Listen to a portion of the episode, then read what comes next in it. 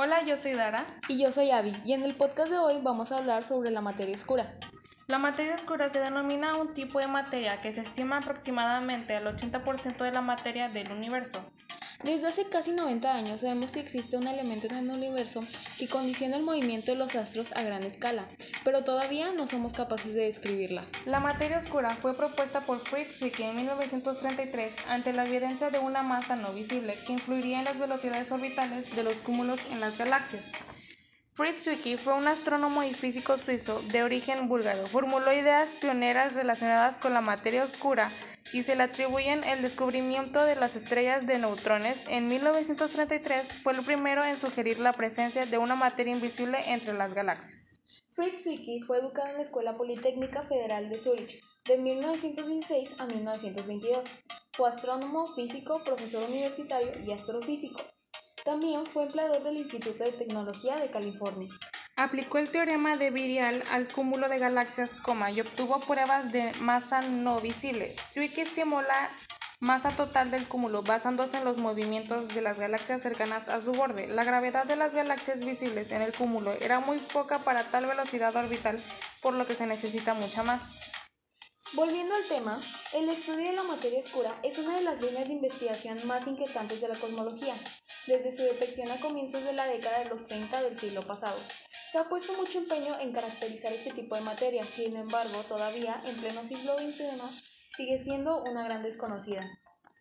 La detección de la materia oscura se remonta a comienzos de la década de 1930, cuando Jan Oort, astrónomo holandés, se percató de que la velocidad orbital de las estrellas de la Vía Láctea no conocida con la velocidad esperada. Dicha velocidad debe ser la adecuada para que las estrellas no se precipiten hacia el centro galáctico y para evitar ser expulsadas hacia el espacio intergaláctico. Oort, tras medir la masa contenida en nuestra galaxia, llegó a la conclusión de que no había suficiente materia como para retener las estrellas y evitar que salieran proyectadas. A este déficit se le conoció como materia oscura. Jan Hedwig Oort fue un astrónomo neerlandés internacionalmente conocido.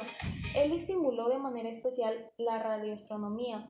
Es conocido porque el toroide de cometas que envuelve el sistema solar recibió su nombre Nube de Oort. Fue educado en la Universidad de Groningen, fue empleador de la Universidad de Leiden y miembro de la Academia de Ciencias de la Unión Soviética y Academia Estadounidense de las Artes y las Ciencias.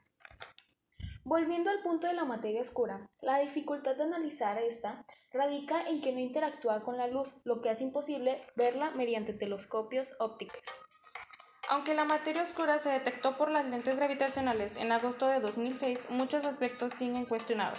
En el experimento Dama-Nall se afirma haber detectado materia oscura pasando a través de la Tierra. En la actualidad ya contamos con mapas de materia oscura de bastante precisión, como el que ha obtenido el Observatorio Astronómico Nacional de Japón y la Universidad de Tokio mediante la técnica de lentes gravitacionales débiles del año del 2007.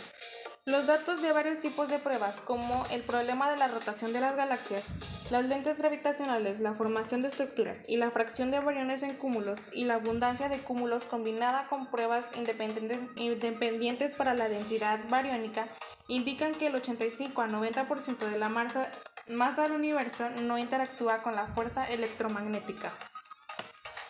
Estas minúsculas partículas elementales se originan a partir de las reacciones termonucleares de las estrellas.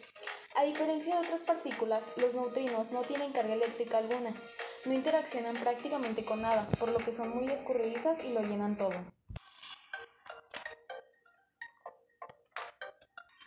Otra alternativa se encuentra en las enanas marrones. Se trata de estrellas muy pequeñas con una cantidad enorme de materia, aunque insuficiente para activar reacciones nucleares. Por tanto, esta teoría plantea la posibilidad de que las enanas marrones expliquen la existencia de la materia oscura. ¿Para qué sirve la materia oscura? La materia oscura sirve porque se desempeña un papel central en la formación de estructuras y la evolución de galaxias y tiene efectos medibles en la anisotropía de la radiación de fondo cósmico de microondas. ¿Qué se sabe más sobre la materia oscura?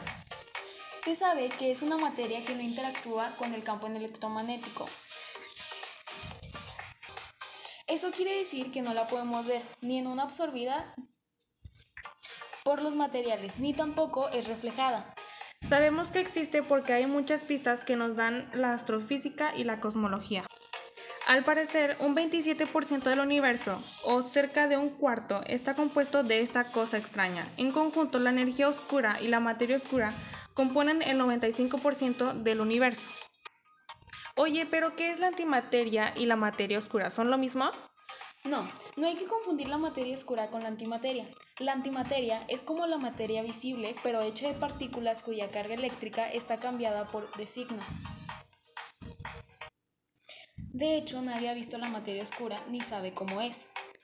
Aparte, hay quienes dudan que exista. Los científicos, sin embargo, creen que más del 90% de nuestro universo está formado de una misteriosa materia oscura.